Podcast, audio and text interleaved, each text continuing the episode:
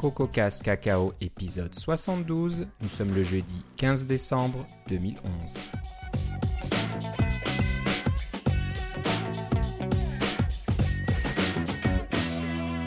Bonjour et bienvenue à tous dans ce nouvel épisode de CocoCast Cacao, euh, probablement le dernier épisode de l'année. Et ben pour, euh, comme d'habitude, Philippe est avec moi à l'autre bout du fil. Comment ça va, Philippe? Ça va très bien et toi, Philippe? Ça va très bien. Donc j'aurais peut-être pas dû annoncer que c'est le dernier épisode de l'année, mais bon, je pense qu'on aurait voulu peut-être en caser encore un autre, mais euh, il y a tellement de choses à faire là. Mon planning est tellement chargé que ça va peut-être faire du bien un petit peu de faire un break au niveau des enregistrements. Et puis de toute façon, ça permettra à tout le monde euh, de, se reposer, de profiter euh, des fêtes, de la famille, euh, de ses cadeaux, etc. mais bon, on va quand même essayer de finir l'année en beauté par toujours des, petites trouvailles, des astuces, des frameworks, des outils. Et on a tout un tas de, choses aujourd'hui dans cet épisode. au niveau news, côté Apple, c'est pareil, c'est assez calme. Hein. Je pense qu'il se repose un peu. Ça a été une année euh, assez chargée en, nouveautés, assez chargée en. En émotion. En, émotion, on va dire. Donc, euh, je pense que là, euh, ils rechargent les batteries chez Apple et puis on leur en veut pas. Mais j'imagine qu'ils travaillent toujours très fort. Certainement, mais d'un autre côté, ils ont euh, ils ont quoi Ils viennent d'annoncer que c'est quoi le 100 milliardième ou 100 millionième téléchargement du Mac App Store, là, un, chiffre très élevé. Là. Oui, je crois que c'est beaucoup moins élevé que le, l'App Store sur euh, iOS, mais bon, c'est quand même pas mal parce qu'il est sorti il y a pas très longtemps. c'est ça, ça fait même pas un an. Donc euh, ça a du succès. Je pense que les, les développeurs sur le Mac ont un bel avenir devant eux et ça pas, on verra. Je pense qu'on commencera à voir certainement des, des articles sur les blogs de développeurs qui vont donner un petit peu leur, euh, leur état financier au bout de, disons, un an ou au moins un an sur le Mac App Store et pour nous dire si euh, c'est rentable par rapport à l'ancien modèle de, vente directe. Est-ce que les 30% pris au passage par Apple sont significatifs ou alors le nombre accru de clients euh, potentiels sur le Mac App Store permet de contrebalance ouais c'est ça. Et puis pas juste ça c'est euh, il y, a encore des tas de missions euh, dans le Mac App Store du style on peut pas il euh, n'y a, pas de version d'essai. Ou encore moi un truc que j'ai trouvé récemment c'est que tu peux pas donner une application en cadeau. Alors tu peux pas acheter une application pour quelqu'un c'est embêtant un peu c'est un peu dommage ouais on se demande pourquoi on peut le faire hein, sur iOS je crois Exactement. et on peut pas le faire sur le Mac. Donc c'est une question de temps j'imagine. Euh, la grosse histoire, je pense qu'on en reparlera, c'est qu'en mois de mars, c'est le sandboxing, c'est ça, sur le Mac App Store. Là, je pense que ça va revenir encore euh, devant de la scène parce que. C'est ça, c'est comme s'il y avait une petite horloge, de tic. oui, là, je pense qu'il y a peut-être certains développeurs qui vont pas profiter de leur, euh, leur congé de fin d'année autant qu'ils le voudraient parce qu'ils sont. Ils se, grattent la tête à trouver une solution peut-être pour que leur application euh, puisse passer le, voilà. le test d'Apple en fonctionnant sur le, dans le, le, bac à sable qui va être imposé donc au mois de mars. Je pense qu'on va en reparler. Oui, parce que pour l'instant, on va sûrement en reparler, oui, c'est clair. Pour l'instant, tout va bien, mais dès qu'il y a des développeurs d'applications connus qui vont être refusés pour des raisons X ou Y, là, ça va commencer. C'est le calme avant la tempête. Ouais, ouais. Bon, bah, profitez-en quand même. Donc, euh, apparemment, le Mac App Store euh, fonctionne bien. Euh, il y a tout un tas de rumeurs qui, parlent surtout de matériel pour euh, le début de l'année. Euh, on parle même de MacBook Pro avec des écrans haute résolution Retina, tout un tas de trucs. tout le monde attend l'iPad 3 au printemps, l'iPhone 5 au mois de juin, etc. Mais bon, c'est vraiment du très long terme et c'est un petit peu.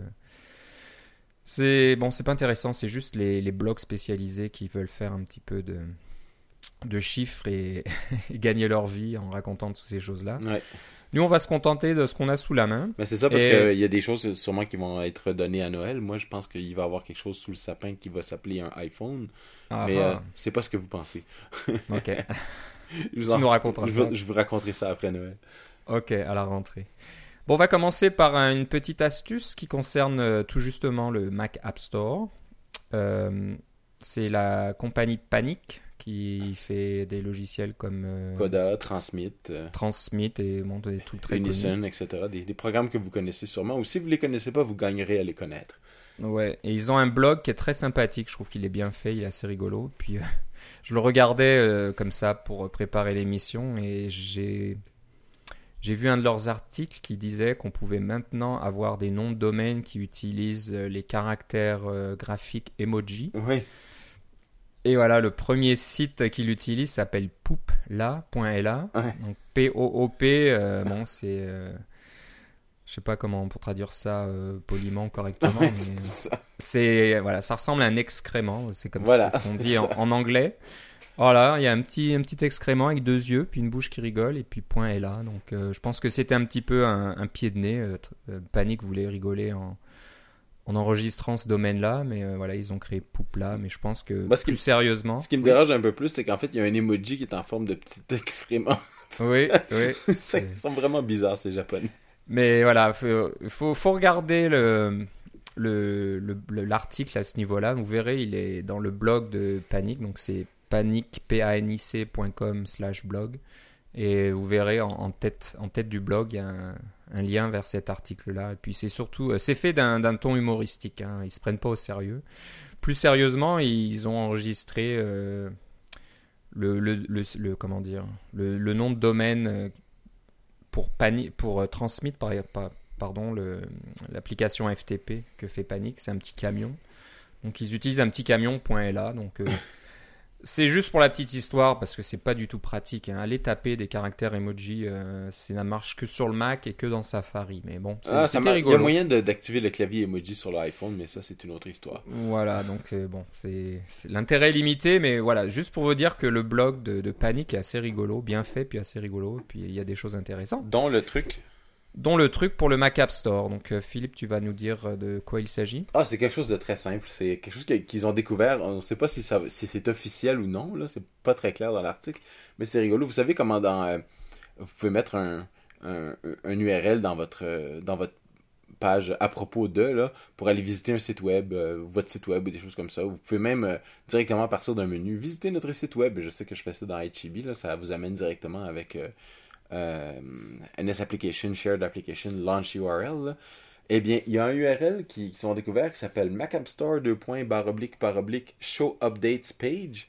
Et puis ça démarre l'application Mac App Store et ça l'amène au quatrième onglet, celui qui, montre les, mises à jour. Alors vous pouvez directement amener vos utilisateurs à la page des mises à jour pour dire ah, faites donc des mises à jour de vos applications, ça va être pratique. Alors euh, c'était un petit truc rigolo que je trouvais que je ne sais pas si c'est officiellement ça va fonctionner, euh, combien de temps, mais euh, ça, ça vaut la peine au moins de l'explorer et puis de voir si on peut faire quelque chose avec, si c'est pratique à l'utilisation. Voilà, donc si vous avez une application dans le Mac App Store ou si vous prévoyez d'en avoir une, ça peut être intéressant d'avoir une option supplémentaire. Voilà. Pour que vos utilisateurs soient au, courant des, mises à jour. En, général, le Mac va faire des efforts pour vous montrer les mises à jour disponibles automatiquement, mais euh, ça peut être bon de savoir s'il y a quelque chose. Un petit truc comme ça, donc euh, le, plus important, je pense, c'est voilà, d'aller jeter un coup d'œil du côté de panic.com. Euh, leur blog surtout est intéressant à regarder. Je crois qu'on a eu quelques commentaires de nos auditeurs qui nous demandaient de parler un peu plus du développement de jeux vidéo. Alors, toi, toi, tu travailles dans le monde des jeux vidéo, mais tu développes pas vraiment des jeux vidéo. Tu, tu développes la plateforme qui supporte l'exécution des jeux vidéo. C'est ça. C'est très technique, c'est très bas niveau, c'est un système d'exploitation quasiment. Non, non, pas quasiment, exactement. C'est un système d'exploitation. Euh, donc, si vous voulez en savoir plus, allez chez transgaming.com, c'est ça Voilà. Euh, je ne sais pas s'il y a beaucoup de détails techniques sur le site. Bah, cherchez des détails sur la technologie Cider et vous allez trouver toutes sortes d'informations. donc voilà, c'est basé sur cette technologie-là. Et puis, si vous avez des questions précises, euh, auquel Philippe peut répondre sans être sous embargo euh, de confidentialité de sa compagnie. Il se fera un plaisir de vous répondre. dans la mesure du possible, bien sûr. Dans la mesure du possible. Mais on va quand même parler d'un jeu. Le, code source est disponible sur GitHub. Donc pour ceux qui s'intéressent au développement de jeux sur... Euh, c'est sur iOS euh, Non, c'est sur Mac. Non, c'est sur Mac. Mhm. Donc ça utilise OpenGL, mais c'est sur Mac. Mhm. Et euh, j'aime bien le nom, hein. donc vous allez reconnaître le style. Euh, juste à son nom, ça s'appelle Super Angry Balls. Voilà, donc c'est c'est pas Angry Birds, mais je sais même pas s'il y a des oiseaux là-dedans. Non, c'est non, des, en fait c'est des cercles. c'est des cercles. Donc je pense que c'est minimaliste. c'est minimaliste, mais ça montre la mécanique du jeu. Exactement. Ça. Donc c'est ça le côté intéressant. Donc, euh, Philippe, tu me disais que donc, ça utilise OpenGL et ça utilise un, un engin de physique. C'est ça, un moteur de physique. Un moteur, voilà, on appelle ça un moteur de physique qui s'appelle Chipmunk. Oui, c'est ça, euh, qui est souvent utilisé dans euh, beaucoup de, programmes. Ce que je trouvais intéressant, d'abord, pour la, pour la petite histoire, ça c'est un, un, petit programme qui a été créé par un de mes, de mes collègues. Ben, c'est pas un collègue directement, mais j'ai déjà j'ai souvent travaillé avec lui qui s'appelle euh, Jonathan White, qui est un, en fait un, Anglais d'Angleterre qui habite aux États-Unis. Et euh, il voulait. Euh, sa, femme lui a demandé de travailler, de, participer à une journée. ils appellent ça les Career Day, c'est les journées de leur. Les, journées des carrières, là, où on, va présenter dans une classe qu'est-ce qu'on fait. Puis j'en ai fait souvent des journées comme ça, aller dans les classes, soit élémentaires, soit secondaires, pour présenter mon métier, puis des choses comme ça. Lui, ce qu'il a fait, c'est qu'il a décidé de faire un jeu alors, il avait jamais fait vraiment de jeu, puis il connaissait un peu l'OpenGL, mais pas tant que ça. Il, s'est donné un défi en une fin de semaine, je vais faire un jeu, puis je vais le présenter à la classe, et puis je vais permettre à la classe de pouvoir modifier le jeu, puis on va leur montrer comment ça fonctionne, et puis ils vont pouvoir, euh, chaque élève va pouvoir modifier son jeu, puis euh, ça va être intéressant. Alors, c'est un défi super intéressant, puis il a réussi à le relever, et en plus de ça, il a mis son code disponible sur GitHub. Alors, euh, le gros avantage, c'est que le code est disponible. Le gros désavantage, c'est qu'il l'a écrit en une fin de semaine et que dans son propre aveu, c'est pas le meilleur code qu'il ait jamais écrit. Euh, ceci dit, je trouve que c'est un, excellent exemple si, si euh, l'OpenGL vous intéresse, et moi ça m'intéresse, alors je vais regarder comment il a fait, puis voir les, détails, surtout l'OpenGL sur le Mac. Et puis on s'entend que l'OpenGL sur le iPhone ou sur iOS, c'est le ES qui est un peu plus limité, mais en même temps un peu plus standardisé. J'en parle avec mes collègues graphiques qui sont spécialistes en, graphique. Et puis ils me recommandent tous de commencer directement par l'OpenGL ES, le OpenGL de, de iOS, parce que c'est beaucoup plus simple. Mais pas simple dans le sens de on peut faire moins de choses, mais simple dans le sens qu'il n'y a pas tout ce bagage de 20 ans d'histoire euh, euh, qui est à l'intérieur du OpenGL. C'est vraiment très. Euh, c'est OpenGL comme il aurait dû être fait depuis le début, là, OpenGL ES. Mais bref, celui est en OpenGL. Et euh, il y a cet aspect-là pour la, présentation. C'est sûr que vous auriez pu, il aurait pu utiliser, euh, disons, euh, Quartz ou Quartz 2D pour faire ses, dessins. Ça aurait probablement marché tout aussi bien. Mais il voulait essayer l'OpenGL. Et puis l'autre chose, c'est qu'il y a un moteur de physique. Donc les moteurs de physique, qu'est-ce que c'est? C'est ce qui vous permet de, prendre un, un, objet en deux ou en trois dimensions, puis d'indiquer, bon, quels sont ses paramètres, comment il, comment les joints sont connectés ensemble, quelles sont les forces qu'il faut avoir pour pouvoir le déformer, comment les choses, euh, où est la gravité, dans quel sens ils vont tomber, etc., comment ils interagissent entre eux, euh, avec si tu les projettes l'un sur l'autre avec une certaine vitesse, avec une certaine direction, euh, dans un espace 2D ou 3D, je pense que Chipmunk est limité à 2D, mais je peux me tromper là, je, ne vais pas m'avancer trop, mais ça fait au moins du 2D, ça c'est sûr. Donc c'est un, moteur de physique qui vous permet de, de faire tous ces calculs-là de façon simple on s'entend que c'est pas vraiment simple de faire ces calculs-là au départ. Alors, c'est sûr que d'apprendre à utiliser le moteur de physique, c'est des fois c'est quasiment aussi compliqué de faire que de faire son propre moteur. Mais là, vous auriez un exemple déjà fait de comment un moteur de physique fonctionne, puis comment on peut l'utiliser pour des choses qui sont... Euh, on a des structures en hauteur, et puis on lance une boule de couleur dessus, puis on voit comment ça se déforme et comment ça tombe l'un avec l'autre. Alors ça, c'était les deux aspects que je trouvais vraiment très intéressants. Puis il y a un, troisième bonus, qui est que les niveaux dans ça sont conçus avec... Euh, un logiciel que vous connaissez peut-être qui s'appelle OmniGraffle. Euh, et puis dans OmniGraffle, euh, c'est des fichiers XML. Et puis ça permet de, faire tout le design des, euh, niveaux en XML. Ça permettait aux étudiants de, modifier leur niveau avec OmniGraffle. Et puis de, le, programme lit directement les fichiers Graffle, qui sont des fichiers XML, extrait les informations et présente ça sous forme de niveau pour le jeu Super Angry Bros. C'était un, paquet qui, même si de la vue de la personne n'est pas super bien écrit, avait quand même plusieurs choses qui étaient vachement intéressantes. Puis ça va faire partie de mes lectures de, du temps des fêtes. Ouais, c'est toujours intéressant. Hein. En plus, comme ça a été écrit assez rapidement, l'application est pas trop grosse. Hein. Des fois, il y a ça. Il y a des choses sur GitHub, c'est intéressant, mais on parlait du code source de Doom ou de choses comme ça. C'est intéressant à voir, mais il faut vraiment avoir du courage parce que là, il y a beaucoup, beaucoup, beaucoup de code et c'est assez compliqué. Mais comme là, c'est assez petit, hein, il y a quelques euh, contrôleurs de vue, euh, quelques, classes comme ça pour les niveaux de jeu et pour le côté euh, du, du, moteur physique, etc. Ça n'a pas l'air très gros à regarder, donc on peut probablement compiler le jeu assez rapidement et puis s'amuser avec, faire des modifications, ajouter des choses, et ça peut servir de base pour se lancer dans une version un peu plus compliquée. Ou de base pour votre premier jet, parce qu'oubliez pas que les, les premiers jets, souvent, on a tendance à les mettre à la poubelle après. Là. Et ça permet d'apprendre, puis ça, c'est intéressant quand même. Ouais, ouais. Donc, euh, ça me donne envie, moi aussi. Si, si, j'arrive à trouver du temps, je vais essayer de mettre, de mettre le nez là-dedans et puis de m'amuser un petit peu euh, pendant les fêtes. Donc, voilà, Super Angry Balls euh, sur github.com. Et donc, le, le, nom de ton ami là, sur GitHub, c'est S-C-H-W-A. Oui, choix. Choix. Voilà. Donc, encore une, une bonne perles qu'on trouve sur GitHub. Et on va encore parler de choses sur GitHub, malheureusement. Un autre petit truc, il, utilise les storyboards dans son application. Alors, c'est ah, une application euh, Lyon, etc. Là. Ok, ça peut être c'est intéressant à ce niveau-là aussi. Ouais, puis pour la petite histoire, il a, il a commencé, à, il a commencé à réécrire des, son application principale avec des storyboards, et puis après ça, il a tout enlevé. Ok. ouais. Alors, il a écrit même sur son blog là, pourquoi il a fait comme ça, puis pourquoi les storyboards, à son avis, sont pas prêts, là, mais euh, c'est un autre exemple d'utilisation des storyboards. Personnellement, j'ai pas commencé du tout à, même regarder la WWDC qui en parlait, là, parce que sérieusement, j'en avais pas vraiment besoin, puis je fais les choses à l'ancienne façon, puis c'est un peu comme le ARC, là. Euh, le Automatic Reference Counting dont on parlait là, euh, il y a quelques épisodes qui commencent à devenir assez prévalents parce que c'est le compilateur peut faire le travail pour vous, pourquoi pas.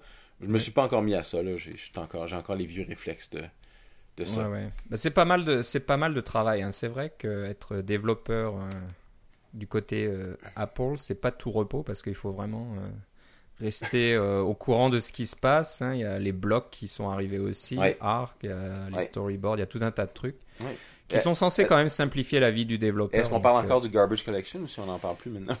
Ouais, non, c'est ça. Et euh, donc non, c'est intéressant. Je pense que le storyboard, voilà, le storyboard va répondre à pas mal de, besoins. Ça simplifie beaucoup de choses. Il y a quand même Jusque-là, il y avait beaucoup de code qui étaient euh, pas intéressants du tout à écrire. C'était toujours la même chose, de créer les vues, d'enchaîner les vues, etc. Donc Storyboard simplifie ces choses-là. Mais j'imagine que dès que ça devient un peu compliqué, dès, dès que ça sort un petit peu du modèle euh, pré prévu dans Storyboard, c'est bon, c'est peut-être pas évident. Mais euh, ouais, c'est la première version. J'imagine que dans les dans Xcode 5 par exemple, euh, on pourra probablement faire plus de choses avec Storyboard. On verra bien. J'aimerais bien avoir un Xcode 4.3 qui mange moins de mémoire. je pense qu'il y a beaucoup, voilà, il y a, il y a, toujours beaucoup de problèmes avec Xcode. Je vois souvent des messages Twitter de développeurs énervés par le énième plantage de Xcode dans la journée. Non, non, moi ce que j'aime le plus, c'est le petit message qui dit Bonjour, je suis Xcode et j'aimerais beaucoup planter maintenant. Est-ce que je peux planter? Oui, non. ça, ça m'arrive relativement souvent. ok. Mais bref, euh, on... On, dérive là. Faut mieux en rire qu'en pleurer. Oui, c'est ça. Bon, je vais vous parler, moi, d'un petit framework que j'essaie d'utiliser dans, dans, une application sur laquelle je travaille, euh, qui permet d'afficher des données sous forme de gris sur iOS. C'est le gros, euh, comment on va dire, c'est le composant qui manque vraiment, euh, absent dans iOS 5. On aimerait voir finalement un composant qui permet d'afficher les données sous euh, forme de grille. Quand tu dis une grille, c'est simplement une espèce de table view à deux dimensions. C'est ça. Donc Apple en utilise hein, dans ses propres applications, dans iBook, ils ont quelque chose qui ressemble à ça. Je ne sais pas comment c'est géré, c'est peut-être tout, tout, fait c'est du sur-mesure, j'imagine, ou peut-être qu'ils ont des classes déjà euh, internes qui, un jour, on espère, seront publiées pour tout le monde et accessibles à tout le monde. Mais en attendant, malheureusement, euh, ben, il faut se débrouiller avec les moyens du bord. C'est pas si simple à faire que ça, donc euh, j'ai pas, je me suis, j'ai pas essayé de, de, mettre à faire ma propre version. Ça me prendrait certainement des semaines et des semaines. Pour faire une petite application euh, qui devrait me prendre quelques jours, je peux pas vraiment passer des semaines à essayer de faire un contrôleur comme ça. Je connais des développeurs, hein. on a des, développeurs ici sur la région d'Ottawa qui assistent à nos réunions CocoHeads qui ont créé leur propre version. Donc je pense qu'il y a si vous allez sur GitHub, vous, avez, vous allez trouver des tonnes et des tonnes de versions différentes. C'est comme un rite de passage. c'est un peu ça, mais c'est un peu dommage. C'est encore, une de, encore un de ces contrôles, une de ces choses qu'on aimerait voir en standard dans le, dans le kit euh, iOS et qui n'est pas là. Donc on est, on est obligé de combler les trous. Mais euh, bon, un jour, j'espère qu'Apple sortira sa version qui soit bien complète parce que euh, les classes que j'ai trouvées, puis là je vais vous parler de celle que j'utilise actuellement qui me plaît pas mal, ça s'appelle GM Grid View. Euh, bon, fait des choses intéressantes, mais j'ai pas encore trouvé euh, de, contrôle qui réponde à tous mes besoins, à tout ce que je recherche. Donc la plupart affiche des grilles qui sont correctes, mais rarement sont les composants qui gèrent les sections, par exemple. Vous savez que dans les UI Table View, Table View, vous pouvez avoir des sections comme ça de, de, cellules, hein, donc euh, des cellules euh, groupées par section. Ça serait bien d'avoir ça dans la grid view, mais c'est vrai que c'est assez compliqué à faire hein, parce que là, vous, êtes en deux dimensions. Euh, tout ce qui est. que ce soit contigu, etc. regardez juste, essayez de faire une sélection multiple dans ePhoto pour voir qu'est-ce que ça donne. voilà, donc ça donne un peu une idée de la complexité. Donc je comprends qu'il y, a peu de développeurs qui ont réussi à faire ça ou qui ont eu le temps de faire ça vraiment. Donc bon, j'utilise pas cette fonctionnalité, mais j'aimerais bien avoir moi des sections. Mais ce qui me plaît bien et ce que je trouvais sympathique dans, dans cette version, dans ce composant GM Grid View, c'est qu'il euh, supporte les, les comment dire les contrôles comment on dirait ça les contrôles de toucher. Donc tout ce qui est euh, toucher euh, les gestes ils appellent ça en anglais gesture on dit quoi les gestes? Oui probablement. La gestuelle peut-être? Donc tout ce qui est deux doigts trois doigts les zooms etc donc c'est géré par par ce composant et euh, c'est très pratique si vous voulez afficher des images, par exemple. Eh ben, vous pouvez juste, avec vos deux doigts, faire le mouvement de, zoom, là, donc d'écarter vos doigts. Et ça va agrandir l'image actuelle, euh, qui, est sous vos doigts et l'afficher en, plein écran. Donc c'est géré euh, plutôt bien par, par ce composant. Et moi, ça m'arrange parce que ma petite application affiche des images et j'ai besoin de les afficher en plein écran. Donc, bon, ça répond exactement à ce que je veux faire. Alors voilà, c'est pour ça que je voulais parler de ce composant-là qui me, encore une fois, qui, m'aide bien. C'est bien que certains développeurs partagent leur code source. Euh, j'ai fait un petit pull request sur ce composant. il y avait une petite modification qui me qui me rendait service, donc euh, je leur en ai fait part et je pense que ça a été intégré dans leur euh, dans leur version. J'ai pas vérifié, mais je crois que j'ai reçu un petit message du développeur qui me disait merci. Donc je pense que ça veut dire qu'il acceptait ma demande de de pull request sur le, le, projet. Donc on verra ça. Euh, c'est pas mal du tout. Donc, euh, si vous avez entendu parler d'autres composants qui ont l'air plus complets, qui fonctionnent mieux, qui gèrent les sections, les choses comme ça, faites-moi en part. Euh, sur Twitter, Philippe Guitard, G-U-I-T-A. Pardon, j'ai du mal ce soir. G-U-I-T-A-R-D, tout attaché. Euh, ou alors à cacaocast.gmail.com et puis euh, je me ferai un plaisir de regarder euh, vos suggestions et puis de, probablement d'en parler dans un prochain épisode. Donc voilà, GM Grid View sur GitHub et l'utilisateur c'est Gmoledina, G-M-O-L-E-D-I-N-A. Et puis ce que je vois aussi, c'est que dans la liste, ton, ton pull request a été accepté, était dans les, dans les historiques de commit en date du 3 décembre. Super. Il y a ta photo.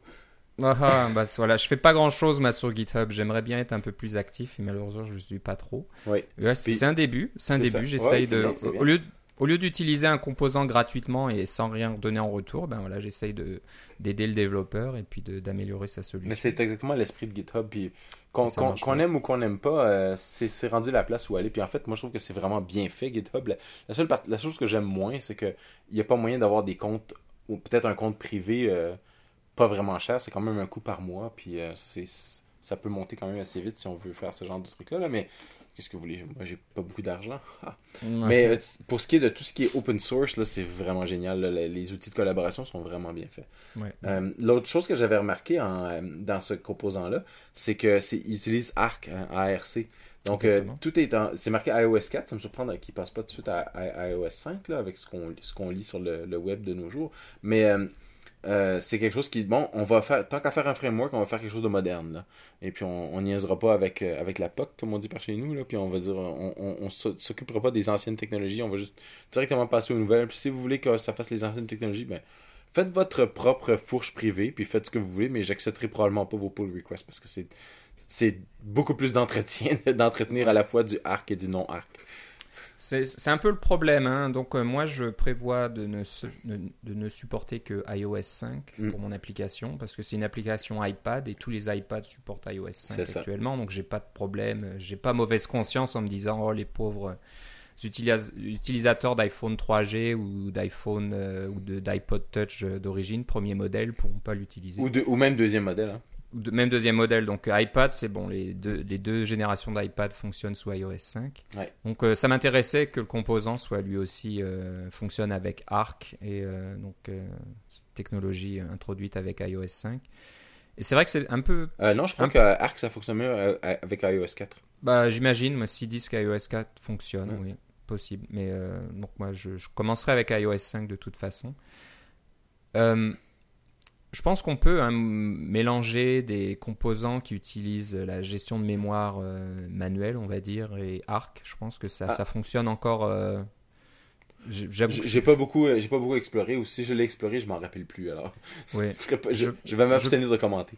Je pense que ça fonctionne, mais bon, c'est là où ça devient toujours un petit peu euh, compliqué. C'est quand on a une technologie nouvelle qui arrive, on est toujours un peu embêté avec des composants un peu plus anciens qui utilisent euh, des gestions de mémoire différentes. Donc, euh, apparemment, on verra. Moi, j'essaye d'aller tout arc si possible. Donc, ça, comme ah, Comme t'en parlais juste avant, ça, oblige à apprendre. On est obligé de se mettre euh, les deux pieds dedans et puis euh, voilà, de se débrouiller avec. Donc euh, c'est un petit peu l'idée.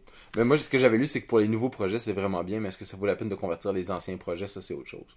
Non, je pense pas. Et je crois qu'il y a un bon article de Gus, c'est ça, là-dessus? C'est fort. Moi, je crois que oui. Je sais plus, à hein, vérifier, mais je crois que le Gus Miller qui fait Acorn hein, de Flying Meat Software, je crois qu'il a un article il parlait de ça. Il se dit est-ce que ça vaut le coup que j'adapte mes applications euh, actuelles à Arc ou pas? Et euh, à regarder. Je vous, je vous, invite à faire une recherche sur Google et puis euh, regarder le blog de Gus. Je crois qu'il en, il en avait parlé un petit peu. Maintenant, on va parler de deux outils, c'est ça? Donc, un outil apparemment que tu utilises régulièrement. Et c'est vrai que quand on, travaille bas niveau, qu'on a le nez un peu dans les, des, fichiers plus complexes là, qui sont pas euh, lisibles facilement et qui sont pas documentés. Qui sont pas documentés. Euh, on ne sait pas quelle est vraiment la structure de, du fichier. Ben des fois, on a besoin d'aller au niveau du code hexadécimal. Donc, euh, tu nous parles d'un outil qui s'appelle Xfind. Oui. Alors c'est c'est ça. Xfind, c'est un, un, éditeur hexadécimal, donc c'est pour ouvrir n'importe quel fichier et pour vous le présenter sous forme de série de, d'octets. On, on, peut le modifier directement, faire des recherches, etc. Euh, je m'en servais par le passé parce que je travaillais sur Painter, alors on avait des, des, fichiers binaires à peu près tout le temps, puis des fois on avait des fichiers binaires qui étaient abîmés, alors on pouvait aller directement dans le fichier puis modifier le, le fichier pour le réparer parce qu'il y avait des erreurs, parce que bon, des choses comme ça, où on voulait découvrir comment certaines choses se faisaient, alors il fallait toujours commencer par un éditeur euh, hexadécimal pour essayer de se retrouver. Euh, d'avoir un, point de départ. Et puis évidemment, récemment, c'est plus euh, l'exploration des systèmes d'exploitation. Puis des fois, on a besoin de descendre au niveau hexadécimal, puis voir de quoi les fichiers à l'air. Alors, un outil qui m'a suivi tout ce temps-là, qui, existe depuis pas mal longtemps. En fait, c'est toujours sur le site web du développeur. Et maintenant sur GitHub, c'était un, un, peu pour moi la nouvelle que, ah tiens, ce développeur-là, Peter Hammond, est rendu sur GitHub. Euh, alors c'est Hexfiend et vous avez, il y a toujours eu, le code source a toujours été disponible de Hexfiend, mais là il est sur GitHub. Euh, donc euh, le, logiciel lui-même est gratuit et puis vous pouvez le, vous le compiler vous-même et puis voilà, vous avez votre éditeur qui est très très léger, très simple. C'est pas le super éditeur top niveau excellent de, qui fait des qui vous présente des structures. Il y en avait un, oh, ça y est, le nom m'échappe. Là. Ah, Quadrivio General Edit, euh, qui était un truc super bien que j'avais à mon ancien travail, mais c'était la licence du travail. Dans celui-là, on pouvait euh, on peut décrire des, comment, comment le, fichier est fait. Euh, en lui mettant des structures en C et puis des il y a un petit langage de programmation pour dire bon ben on peut répéter ces trucs là etc alors vous pouvez absolument extraire toute l'information du fichier sous la forme de code sans même démarrer Xcode là. Vous regardez vraiment le, le, code lui-même, c'est tout est dynamique, c'était vraiment bien. Alors, c'est pas à ce niveau-là, c'est vraiment plus je veux regarder les octets, je veux les modifier, je veux faire des recherches, et puis évidemment, il y a la, présentation en ASCII à côté là, pour vous montrer, il faut faire des recherches de de caractères, etc. Euh, si vous avez ces besoins-là, Xfind, euh, c'est votre ami, ça fonctionne très bien, ça plante jamais, ça ouvre des très gros fichiers, ça ouvre des très petits fichiers aussi, évidemment, et c'est très rapide. je le recommande tout le temps. Et puis maintenant, vous avez le code source sur GitHub, vous pouvez voir comment c'est fait, vous pouvez vous le compiler vous-même, vous pouvez suivre, toujours avoir la dernière version. J'aime beaucoup Xfind. Xfind, alors c'est. Attention, la prononciation, c'est H-E-X-F-I-E-N-D. Oui. Voilà, donc euh, c'est pas F-I-N-D ou quelque chose d'autre, c'est F-I-E-N-D. Non, c'est pas friend non plus. c'est ce que je me disais. Est-ce que Philippe a fait une faute de frappe là? Il a oublié le R? Non, non, c'est Xfind. Voilà. Sur GitHub et euh, l'utilisateur, tu as dit son nom, mais le, son utilisateur sur GitHub, c'est Ridiculous Fish. Oui, c'est ça. C'est rigolo. Oui. on avait déjà parlé de, de, Peter pour euh, euh, une librairie qui s'appelle LibDivide. qui faisait des, des, des, divisions accélérées là, en utilisant les, différentes, différents algorithmes accélérés et puis des, les unités de calcul secondaires. alors, c'est le même développeur, c'est un gars super brillant, puis ça fait longtemps qu'il fait ce, ce, programme-là. Puis finalement, il se retrouve sur GitHub. Épisode 52, il y a presque un an. Oui, c'est ça. Voilà. tu vois, on ouvre l'année avec lui et puis on ferme l'année avec lui. Voilà. Bravo. Donc euh, voilà, Xfind sur GitHub ou alors vous allez sur euh, ridiculousfish.com probablement. Point quelque chose comme quelque chose comme ça. Euh, on va finir par un outil intéressant qui va un petit peu nous ouvrir les yeux nous ouvrir les yeux pour faire un mauvais jeu de mots, mais qui va nous ramener un petit peu à l'épisode. Euh, c'était quoi le 70 ou 71 Non, je sais plus. On parlait un peu d'accessibilité. Ouais, mais c'est pas dans la note d'émission, alors c'est pour ça. Ouais, c'est ça. Je pense, qu'on en, on en avait on en avait parlé euh, voilà, un petit peu en, en aparté dans, dans, dans un, épisode précédent, il n'y a pas très longtemps. Mais voilà, ça parle d'accessibilité euh, pour les personnes qui ont des problèmes de vision. Donc euh, bah là, c'est pour les, ça. les daltoniens, c'est ça, les gens qui ont, des qui ont du mal à voir les couleurs ça. Euh, séparées. Donc l'outil s'appelle Color Oracle. Alors j'avoue que j'ai pas, ça fonctionne sur quoi? C'est une application. Oui, qui fonctionne sur Mac. Bah, il y a une version Linux et une version Windows, aussi. Ouais, ouais. Euh, et puis c'est euh, un peu à l'instar de. Je sais pas si vous vous rappelez de Flux dont on a parlé il y a quelques épisodes l'été dernier, là, qui change la teinte de votre la couleur de votre écran selon l'heure de la journée. Là. Alors ça joue avec le, les teintes de vos écrans aussi, en, en, général le gamma de votre écran, pour changer la, les couleurs et pour, pour simuler euh, de quoi a l'air votre page web, votre application, etc. pour quelqu'un qui souffre de daltonisme? Euh, puis il y a différents niveaux de daltonisme qui sont expliqués dans l'application. Il y a le niveau de base qui affecte jusqu'à 5% des hommes. Hein. Moi, je croyais que c'était 10%, mais ah non, 10% c'est peut-être juste pour le rouge-vert. Euh, il y a, je crois qu'il y a une statistique sur le web, et puis tout le monde sait que les statistiques sur le web sont bonnes. oui. Hein. Que, que jusqu'à 10% des hommes sont affectés de, de ce daltonisme rouge-vert, c'est-à-dire qu'ils ne distinguent pas le rouge du vert. Pour eux, les rouges et le vert sont la même couleur. Alors vous dites qu'est-ce qu'ils font pour les feux de circulation, mais c'est très simple. Le vert est toujours en, en, haut, puis le rouge est toujours en bas. Là. Ou, euh, alors quand c'est horizontal, le rouge et le vert, le, rouge, c'est deux feux rouges de, de, gauche à droite, puis le vert est au centre. Euh, bref, il y a des conventions qui permettent de, de, de, de, fonctionner en société, mais quand on a un ordinateur puis qu'on dit appuyer sur le bouton rouge ou appuyer sur le bouton vert, euh, dans un ordinateur, l'interface que vous faites, elle n'est pas aussi standardisée que l'interface du code de la route, on s'entend. Alors c'est pas mal intéressant de savoir de quoi notre interface a l'air pour quelqu'un qui ne voit pas bien les couleurs.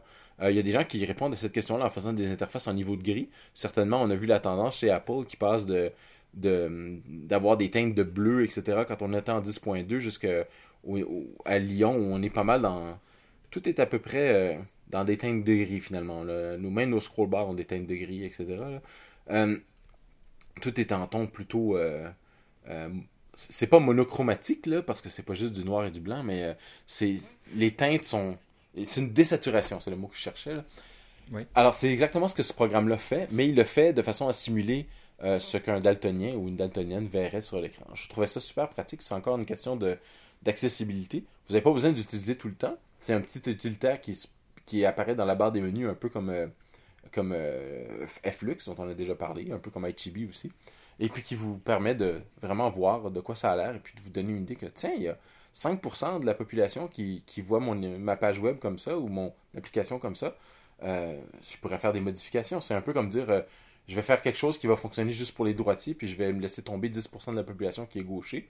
Mais pourquoi se priver de 10% de la population si ça ne coûte presque rien de la, changer. Puis quand vous y pensez, les gens qui ont des, problèmes de vision, il y en a toujours plus qu'on pense. Vous en connaissez peut-être même. Euh, donc, euh, c'est une. On dit ouvrir les yeux pour pas faire un, méchant, un mauvais jeu de mots, mais en fait, c'est exactement ça. On veut vraiment voir de quoi ça a l'air pour les, euh, les gens qui, qui, souffrent de ce problème-là, parce que c'est pas quelque chose qu'ils vont pouvoir régler.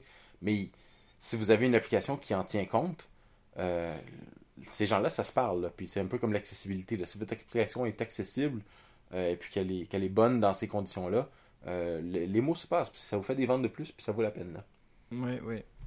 Donc voilà, c'est une, une, bonne idée hein, de regarder tout ça. C'est sûr que c'est, on va dire, un peu de travail en plus. Hein. On se dit, ouais, mon application est terminée, youpi, je peux la, la livrer. Ben, peut-être pas vraiment. Il faut regarder si non, elle est non, non, non. faites, vous faites ça pour la version 1, là, mais euh, faites-vous une liste de choses que vous devez faire pour votre version 1.1, puis 1.2, puis 2.0, là, parce que c'est important d'avoir une version 1.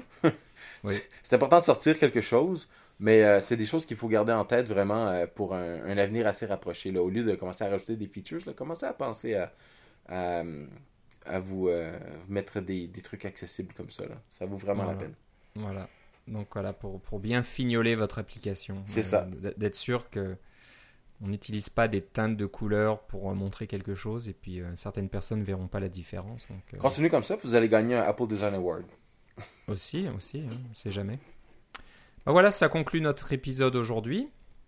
Euh, moi, j'ai déjà donné mon compte Twitter et notre adresse courriel, mais Philippe, si on veut un peu savoir ce que tu fais pendant les fêtes et comment tu t'amuses avec euh, Super Angry Balls, euh, où, doit-on aller?